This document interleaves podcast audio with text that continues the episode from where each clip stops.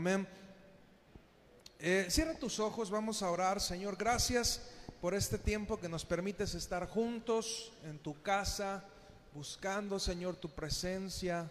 Muchas gracias por ser un Dios tan bueno, amoroso, hermoso, Señor, fiel. Gracias, Padre, porque sigues hablándole a tu pueblo. Sé tú, Señor, hablando a través de este instrumento tuyo, Señor, en el nombre de Jesús. Amén. Durante mi andar en la iglesia del Señor, eh, me ha tocado crecer durante distintos tipos de perspectivas del Evangelio, distintos tipos de formas de ver el Evangelio. Y digo distintas formas porque Evangelio solo hay uno. Pero de acuerdo a la perspectiva que se tiene en ese momento, se comienza a hablar, a vivir el cristiano de cierta forma. Eh, durante mis primeros años, mis años de niñez, un poquitito de mi adolescencia, me tocó crecer en un cristianismo que era abiertamente pentecostal. ¿Y qué te digo con esto? Donde lo importante era ver las manifestaciones del Espíritu Santo. Eh, recuerdo los campamentos o incluso en la iglesia misma, cada servicio se oraba por las personas, las personas caían, daban vueltas, gritaban, ¿verdad? Y, y era parte de la dinámica, los campamentos, recuerdo que que de repente en la administración de la noche se esperaba porque era el tiempo donde todo, donde se oraba y la gente estaba ahí dando vueltas y, acababan todos llenos de tierra y de tizne en, los campamentos. Y era parte de la dinámica. Eh, se usaba en ese tiempo que las personas se embriagaban en el Espíritu Santo. Yo sé que, eso sigue sucediendo en algunas iglesias donde el mensaje es abiertamente pentecostal, pero yo te estoy hablando desde mi perspectiva. Yo crecí durante los años de mi niñez y adolescencia en eso. Eh, parecía que era, era obligatorio hablar en lenguas. Y si no hablabas en lenguas, era casi, casi como que eras un pecador. Si no hablabas en lenguas, así como que te miraban raro. Así, ¿y por qué no hablas en lenguas? Vamos a orar por ti para que, para que ores en lenguas. Y, de repente eh, había gente que tenía que fingir que hablaba en lenguas para no ser señalado, ¿verdad? Y era, era parte de la dinámica que se vivía.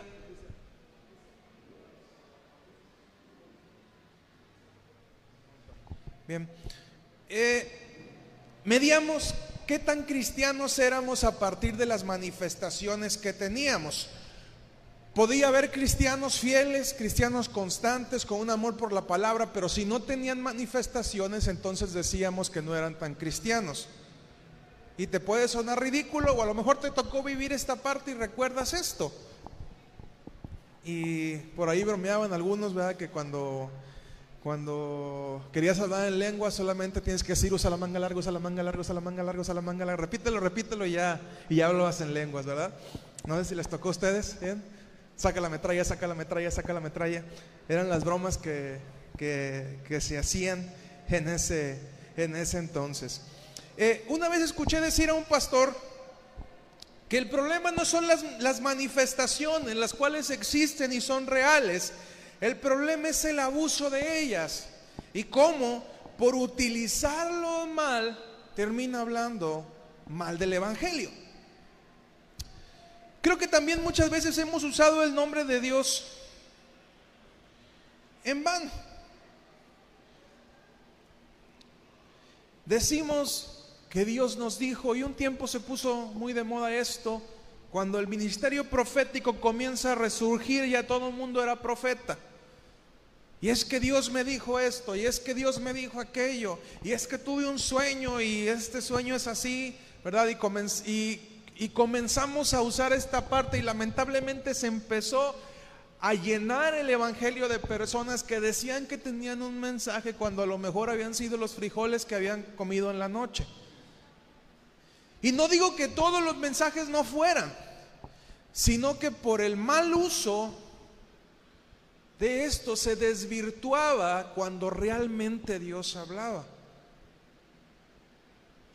Y vuelvo a repetir, el problema no era el mensaje, el problema era el abuso. Y de repente para llamar la atención usábamos el Dios me dijo, cuando realmente Dios no nos había dicho.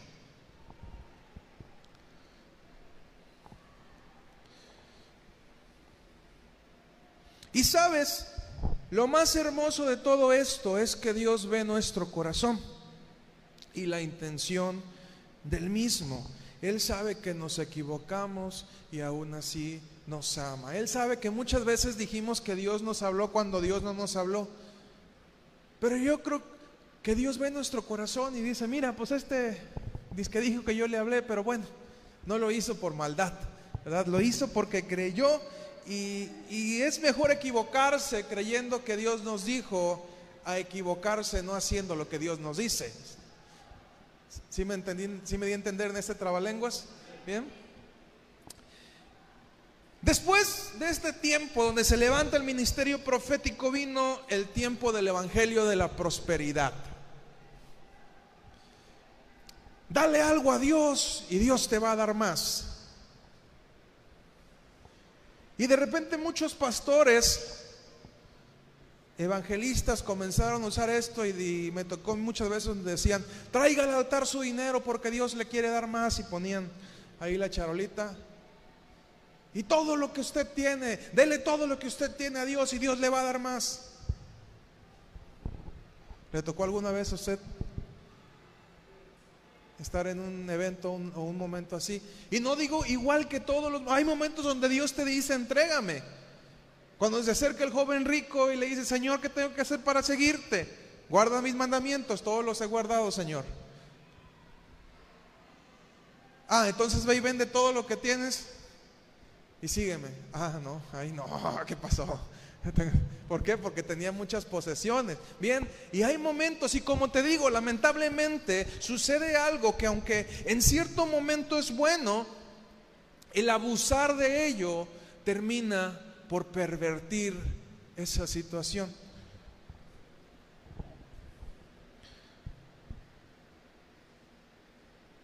Y en esencia no es malo decir Dios te doy algo y Dios te lo multiplica, pero no se trata de verlo como un negocio. Bien, si yo le doy algo a Dios, Dios me va a dar más, entonces, pues bueno. ¿Por qué? Porque cuando vamos con ese pensamiento, cuando no recibimos, lo que queremos recibir, pensamos que, eh, Dios es como un banco, ¿verdad? Voy a meterlo y Dios me va a dar con intereses. Pero en el momento en que no vemos la ganancia, nos enojamos y nos enojamos contra el Evangelio cuando realmente en el Evangelio no había el problema, sino en la forma en la que nos hicieron ver o en la que percibimos el Evangelio. Existe la ley de la siembra y la cosecha. Tú siembras, tú cosechas. Y esto está bien. Tú siembras limones, cosechas limones. Tú siembras tiempo con alguien, cosechas tiempo. Tú enseñas, alguien más te enseña. Y este es un principio que Dios puso en la tierra, que sucede sin ningún problema, porque Dios así lo estableció. El problema es que tanto el que pedía como el que daba lo hacía esperando recibir algo y sobre todo el que daba al no recibir lo que esperaba se frustraba y renegaba de este tipo de evangelio. El que pedía quería su propio beneficio y también esta perspectiva terminó por pervertirse porque había mucha gente que aprovechándose de esto te decía, dame. Dame, dame, dame, es que el Señor me ha llamado a cumplir esta obra y yo ocupo que tú me des tu dinero. Y terminaban por sangrar a la gente y los pastores teníamos que eh, sanar esta herida de gente que se aprovechaba de ellos en la cuestión económica.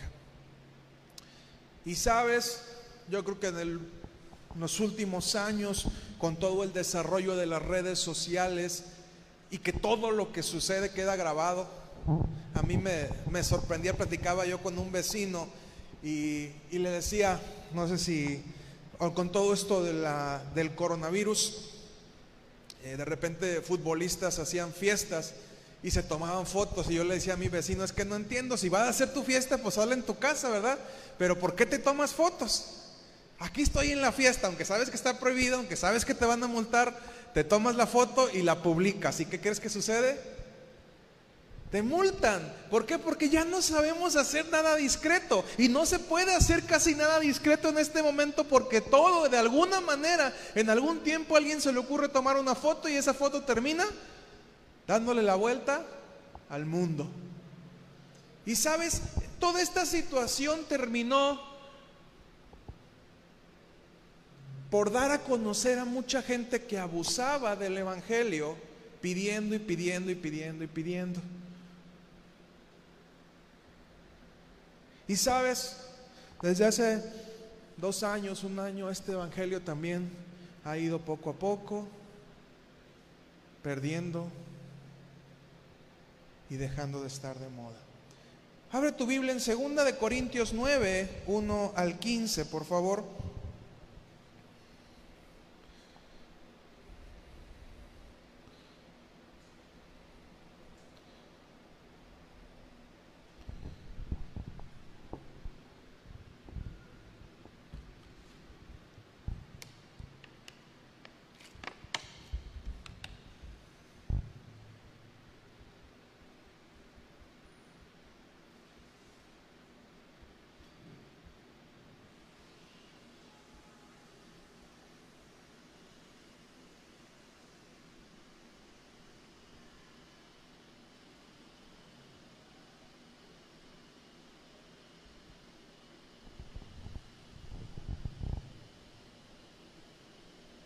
A ver, permítame. Segunda de Corintios. Segunda de Corintios 9, 1 al 15. Dice, porque en cuanto a la suministración para los santos, por demás me es escribiros, pues conozco vuestro pronto ánimo, del cual me glorío yo entre los de Macedonia, que acá ya está percibida desde el año pasado y que vuestro celo ha estimulado a muchos. Mas he enviado hermanos, mas he enviado los hermanos para que nuestro gloriarnos de vosotros no sea en vano en esta parte, para que, como lo he dicho, estéis apercibidos. No sea que si vinieren conmigo macedonios y os hallaren desprevenidos, nos avergonzaremos nosotros, por no decir vosotros, de esta nuestra confianza. Por tanto, tuve por cosa necesaria exhortar a los hermanos que fuesen primero a vosotros y apresten primero vuestra bendición antes prometida, para que esté aparejada como de bendición y no como de mezquinidad. Bueno, esta, esta está un poquito más antigua, déjame leerla de acá, el 6, Cristian, por favor, dice 6. Esto empero digo, el que siembra escasamente también segará escasamente, y el que siembra en bendiciones, en bendiciones también segará. Cada uno de como Dios propuso en su corazón, no con tristeza o por necesidad, porque Dios ama al dador alegre.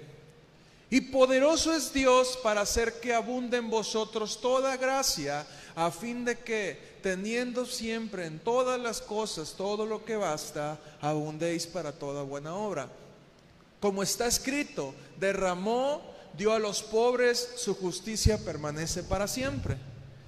Y el que da simiente al que siembra, también dará pan para comer y multiplicará vuestra sementera y aumentará los crecimientos de los frutos de vuestra justicia, para que estéis enriquecidos en todo para toda bondad, la cual obra por nosotros hacimiento de gracias a Dios. Hasta el 15. Porque la suministración de este servicio no solamente suple a los santos, a lo que los santos falta, sino también abunda en muchos hacimientos de gracias a Dios, que por la experiencia de esta suministración glorifican a Dios por la obediencia que profesáis al Evangelio de Cristo y por la bondad de contribuir para ellos y para todos. Asimismo, por la oración de ellos a favor vuestro, los cuales os quieren a causa de la eminente gracia de Dios a vosotros. Gracias a Dios por este su don inefable. Bien, también abra su Biblia en Primera de Juan capítulo 4, versículo 10 y 11. Dice, en esto consiste el amor. No que nosotros hayamos amado a Dios, sino que Él nos amó a nosotros y ha enviado a su Hijo en propiciación por nuestros pecados. Amados, si Dios así nos ha amado, debemos también nosotros amarnos los unos a los otros. Hermano, hay un evangelio que nunca va a pasar de moda. Y si le queremos poner el título a este evangelio, es el evangelio de la gratitud. Diga conmigo, evangelio de la gratitud. ¿Y en qué principio se basa este evangelio? Este evangelio se basa en que yo doy consciente de que yo he recibido primero. Repito, el principio de este evangelio se trata en que lo que yo vaya a dar, lo estoy dando porque yo recibí primeramente algo. Yo doy amor porque hubo alguien que me amó primero. Apoyamos a los demás a medida que entendemos que Dios nos apoyó primero a nosotros. Damos a los demás a medida que entendemos que Dios nos amó primero a nosotros. Sabes, el problema de ponernos legalistas es que no tenemos la posibilidad de cumplir la ley. Si usted dice, yo amo a otra persona porque Dios me manda que lo haga, como si fuera una imposición, usted jamás va a poder cumplir la ley. Es curioso que Jesús nos manda que cumplamos la ley cuando sabe cabalmente que tú y yo no tenemos la capacidad de cumplirla. ¿Es acaso perverso Jesús, más bien que fue quien lo dijo, ¿es acaso perverso Jesús que nos manda cumplir algo que sabe que no vamos a poder cumplirlo? Nos manda a cumplirlo para que nos demos cuenta que la única forma en la que podemos llegar al Padre es a través de su gracia, porque a través de la ley no vamos a poder lograr absolutamente nada.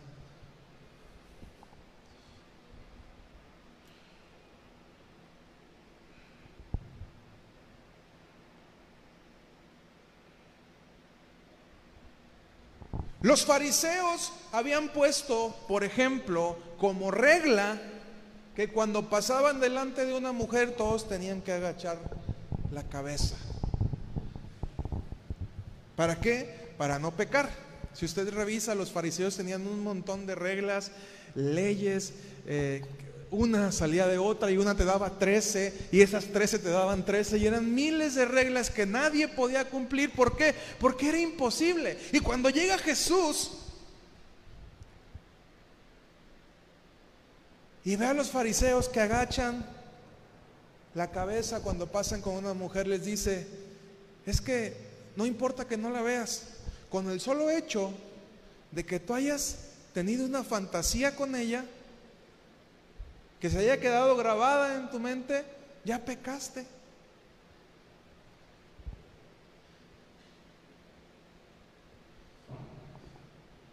¿Y por qué te digo esto? Porque muchas veces no entendemos que nuestro evangelio es un, evangelio de gratitud.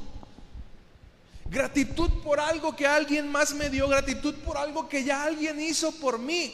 Esperamos muchas cosas y queremos eh, eh, hacer, hacer lo bueno, esperando ganarnos el favor de Dios cuando nunca vas a poder ganarlo, cuando siempre vas a equivocarte. Y sufrimos mucho porque pasamos pensando que podemos lograr algo, que podemos cumplir una ley, que podemos, eh, que vamos a dar algo para ganarnos el cielo. Voy a sembrar en la obra de Dios para ganarme el cielo. No. Cuando tú das algo con ese pensamiento, voy a servir en la iglesia para ganarme el cielo. Cuando tú haces algo de eso, estás viviendo bajo la perspectiva incorrecta. Tú inviertes en el reino tu tiempo, tu dinero y tu esfuerzo por gratitud a que alguien dio su vida por ti. Ese alguien te encargó que cuidaras su casa.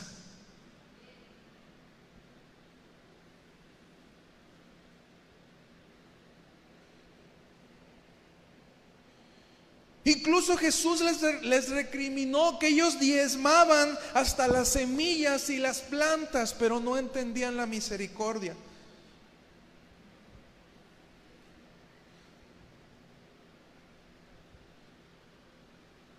Te repito, Jesús nos mandó a cumplir la ley para que nos diéramos cuenta que no hay forma de cumplirla y entonces en medio de esa situación nos diéramos cuenta que el único camino al Padre es la gracia.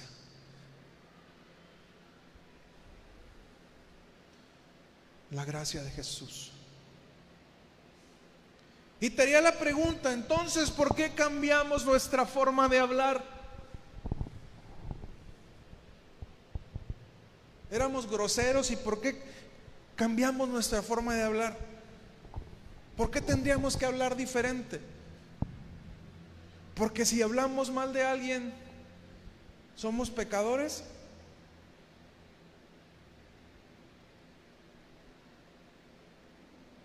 ¿Por qué?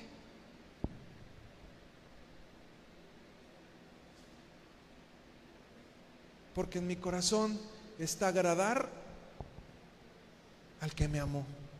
Y si yo sé que a él no le gusta la forma en la que hablo, yo la voy a cambiar. Por amor y por gratitud a Dios. Por cumplir la ley, mira, Jesús te dijo, con que lo pienses acá, no le hace que salga de tu boca, ¿verdad? Te, hacen enojar y dices, ay, hijo. Pero lo reprimes. Pero ¿sabes qué? Acá ya se dijo. Puedes no hablar las cosas, pero las pensaste acá y en ese momento eres pecador. Por lo tanto, no hay forma de poder cumplir como tal la ley. Cambiamos y transformamos nuestra vida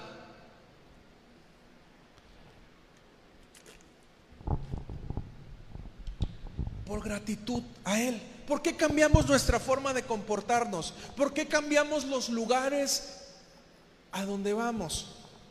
Para que no nos digan que somos pecadores.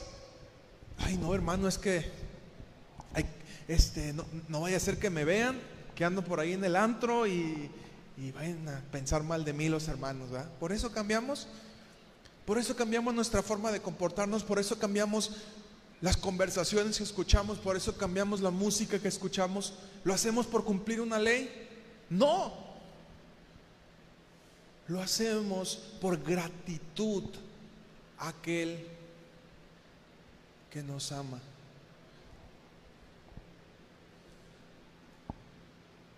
Y en el momento en que logremos despojarnos de esta carga de querer cumplir la ley,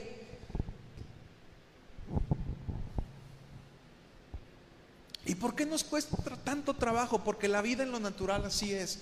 Hay una ley. ¿Qué pasa si te brincas una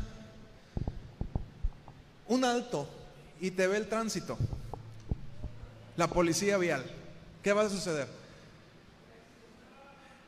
Hay de dos, o, le presentas, este, o te hacen la multa, o cuando, o cuando te piden tu identificación le pones la cara de Sor Juana. E-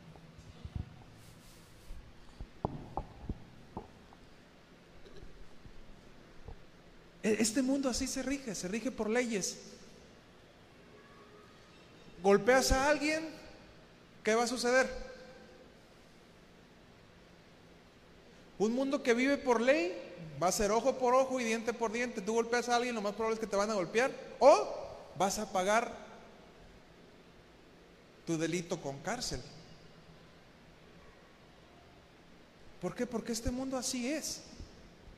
Pero nosotros somos ciudadanos del cielo y el cielo se rige por otro concepto. Cambiamos nuestra forma de ser no esperando recibir algo. Si yo me porto bien, Dios me va a amar. Si yo no hablo mal de alguien, Dios me va a amar.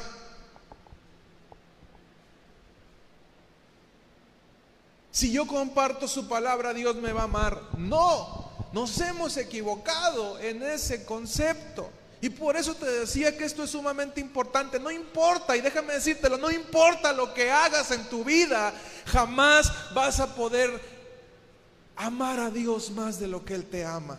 No importa lo que hagas en tu vida, jamás vas a poder agradar a Dios de modo de poder ganarte algo en el cielo. No hay forma de que alguien en esta tierra pueda hacer algo lo suficientemente importante para ganarse el cielo. Y con eso que te estoy diciendo, entonces, ¿living la vida loca? No. Tenemos que cambiar nuestra perspectiva y decir lo que yo vaya a hacer en este mundo tiene que estar pasado por el filtro de mi gratitud para con Dios de agradarle a Él.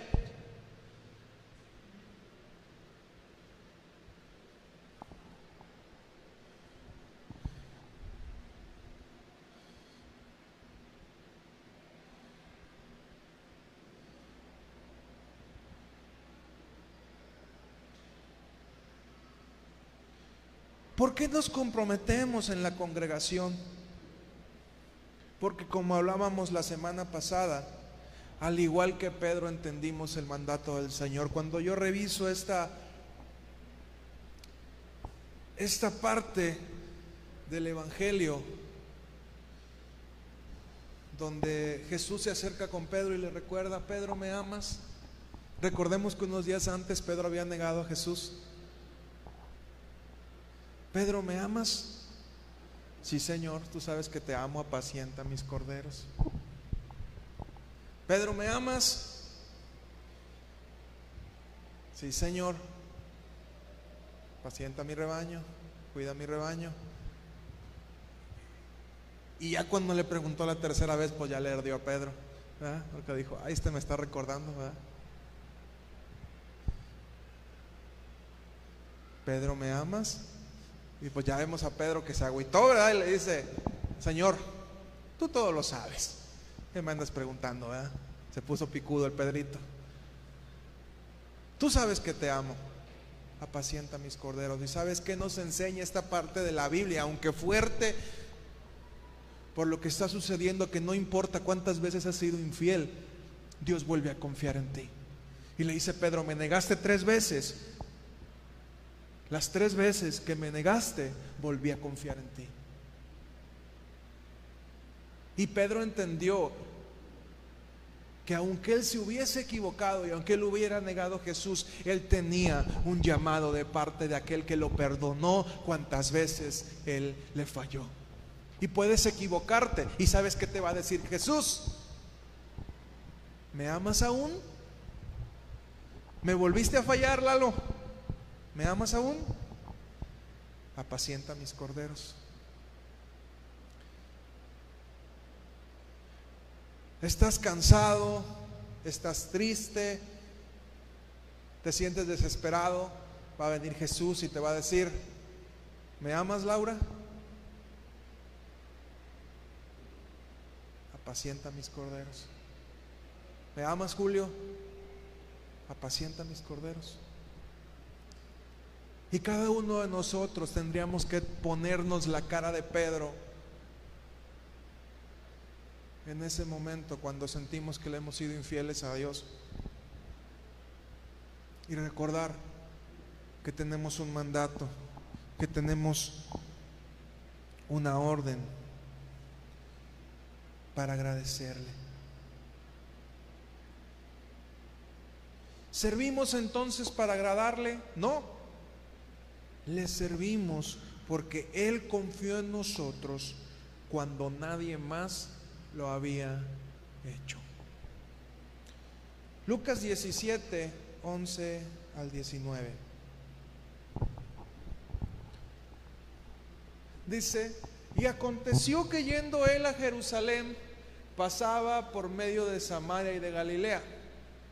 Y entrando en una aldea, vinieron al encuentro diez hombres leprosos, los cuales se pararon de lejos y alzaron la voz diciendo, Jesús, Maestro, ten misericordia de nosotros. Y como él los vio, les dijo, id, mostraos a los sacerdotes. Y aconteció que yendo ellos fueron limpios. Entonces, ¿cuántos vinieron? ¿Y cuántos eran?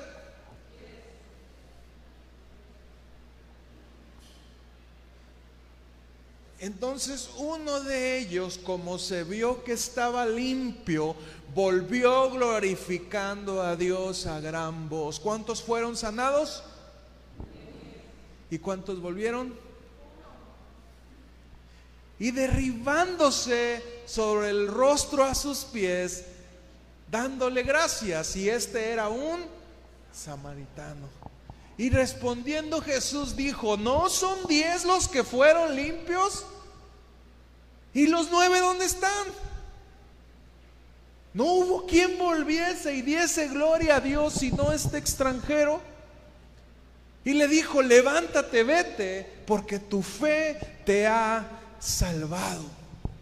Quizá el mayor conflicto de entender este asunto del Evangelio, de la gratitud, es que como dice el dicho, músico pagado toca mal son. ¿Ha escuchado usted esto alguna vez? Este evangelio es tan complicado porque como, como, se menciona en esta palabra, diez reciben gracia y solamente uno regresa agradeciéndole a Dios. En el momento en que sentimos que recibimos lo que buscamos, nuestra primera reacción es olvidarnos de Dios. Cuando tenemos necesidad, ay Dios mío, ayúdanos, mira, estoy enfermo. Dios nos sana y ¿qué sucede? No volvemos.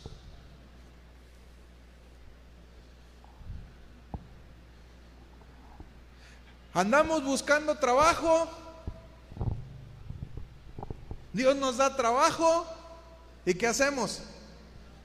No volvemos porque ya recibimos lo que queríamos. El ser humano es un ser ingrato. Y por eso es que te digo que este Evangelio nunca va a pasar de moda.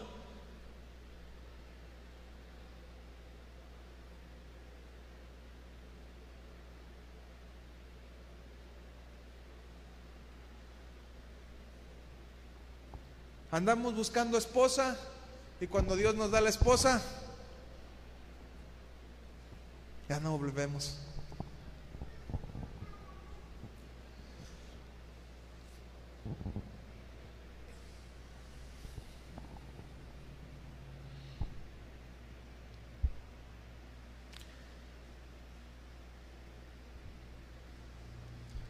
Muchos, al igual que estos diez leprosos reciben su milagro y se marchan a disfrutar del milagro sin agradecerle al que se los dio.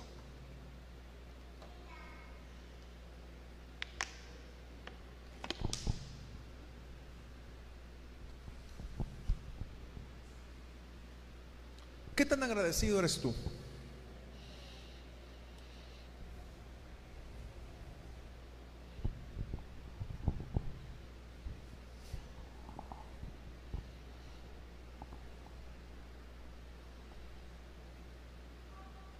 Y sabes, ese es el problema. Cuando nuestro evangelio se basa en cumplir algo, estamos siempre buscándole límite. ¿Hasta dónde podemos hacer sin perdernos la diversión? Si usted va aquí enfrente, todos los domingos me encuentro con, con un hermoso aprendizaje con las vacas de enfrente. Incluso una vez todos los chicos de la alabanza estaban queriendo salvar a una vaca torada en un alambre de púas. ¿Recuerdan ese incidente, chicos? Tiene pasto de sobra adentro. ¿Por qué crees que la vaca se atoró en el alambre? Porque se quería comer el zacate de afuera.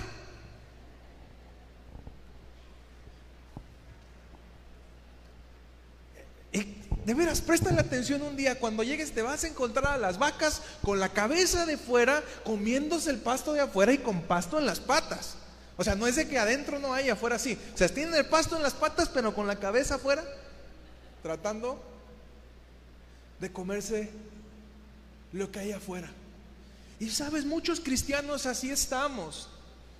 Hay pasto dentro, pero estamos con la cabeza de fuera queriendo hacer algo. ¿Por qué? Porque decimos, estoy en la orilla.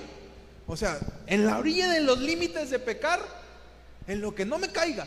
En lo que no me caiga, en lo que le jalo hasta que se nos atoran las chichis en el alambre de púas como las vacas. Y cuando menos pensamos, ya estamos más afuera que adentro, sin disfrutar y agradecer. ¿Tú crees que el, el vaquero no ama a sus vacas? ¿Tú crees que el vaquero no los cuida todos los días, que duerme allá afuera, ahí en el cuartito, perdón, que les da pastura? ¿Tú crees que el vaquero no ama sus vacas?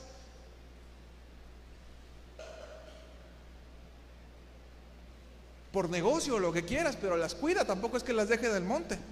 Sin embargo, la vaca naturalmente anda afuera.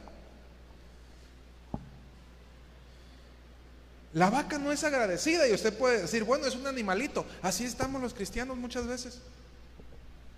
Diciendo, ¿hasta dónde puedo cumplir la ley sin pecar? Cuando lo que Dios nos manda es agradecerle.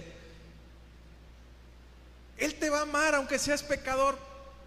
Sí, te va a amar. Pero como compartíamos la semana pasada, eso no te va a librar de vivir las consecuencias de tu pecado. Dios te va a amar, sí. ¿Vas a vivir las consecuencias? Obviamente.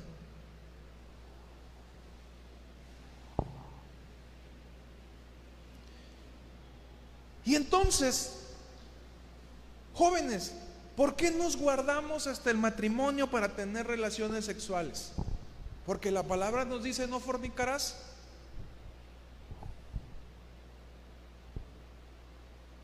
Chicos solteros.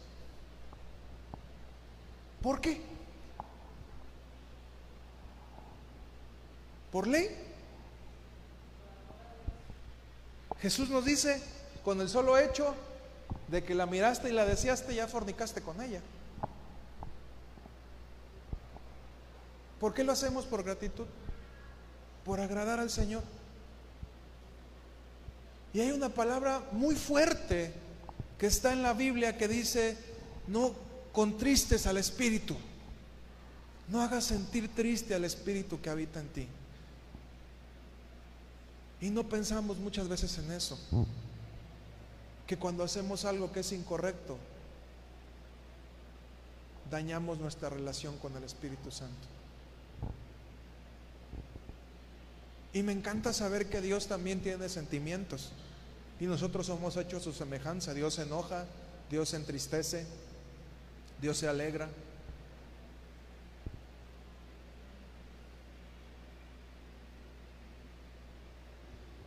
Y dice el apóstol Pablo, todo me es lícito, mas, no todo me conviene. Y también insiste en que no te dejes dominar por algo. ¿Por qué honramos a nuestros padres? ¿Por la ley? ¿O por la promesa?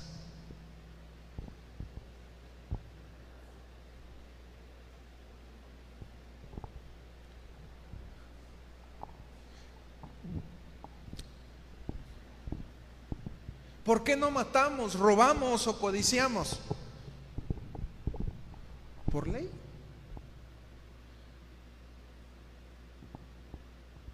¿O por agradar a Dios? ¿Por gratitud a Dios?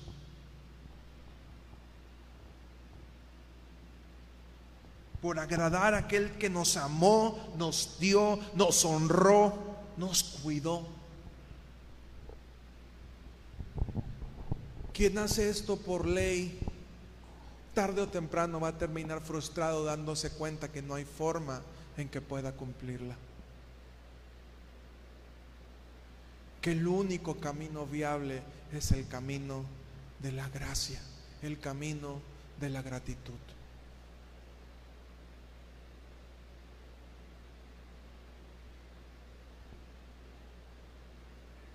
¿Por qué estoy aquí parado hablándote? Porque si no lo hago, me voy al infierno. No. Por gratitud.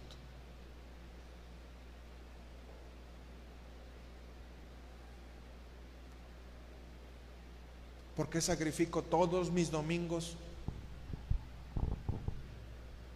para estar aquí, ahora, mañana y tarde? ¿Por ley? ¿Por obligación? No. Yo soy terco.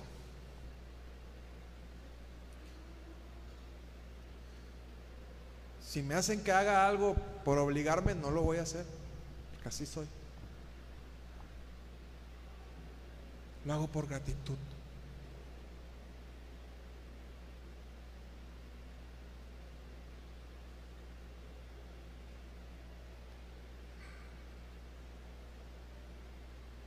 ¿Por qué invierto mi tiempo y mi dinero en esto? Por gratitud.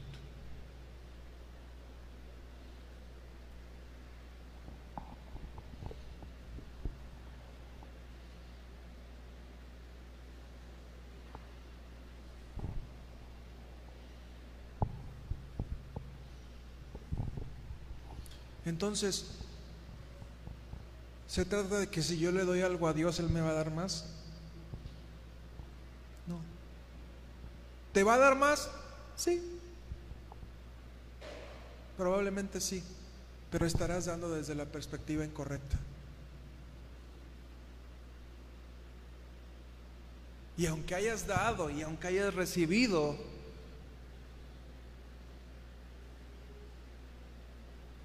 algo estará mal en tu corazón.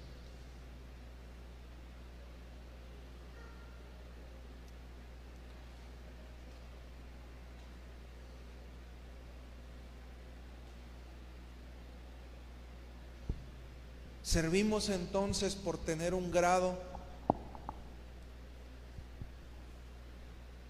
No. Por gratitud.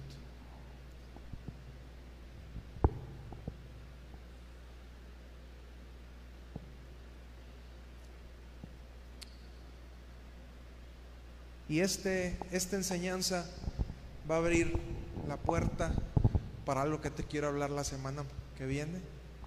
Entonces, no te lo pierdas, por favor. Que es un tema que Dios ha puesto en mi corazón a hablártelo desde hace tiempo y esperaba el momento adecuado para decírtelo. Bien, ponte de pie, por favor.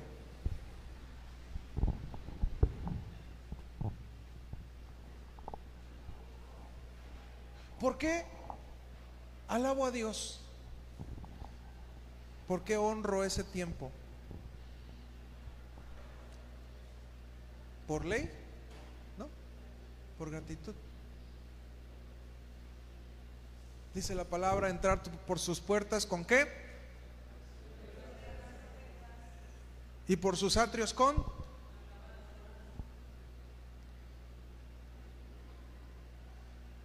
la llave de acceso a su presencia es así. Y luego, ay Dios, ¿por qué no me hablas? ¿Cómo llegas a la casa?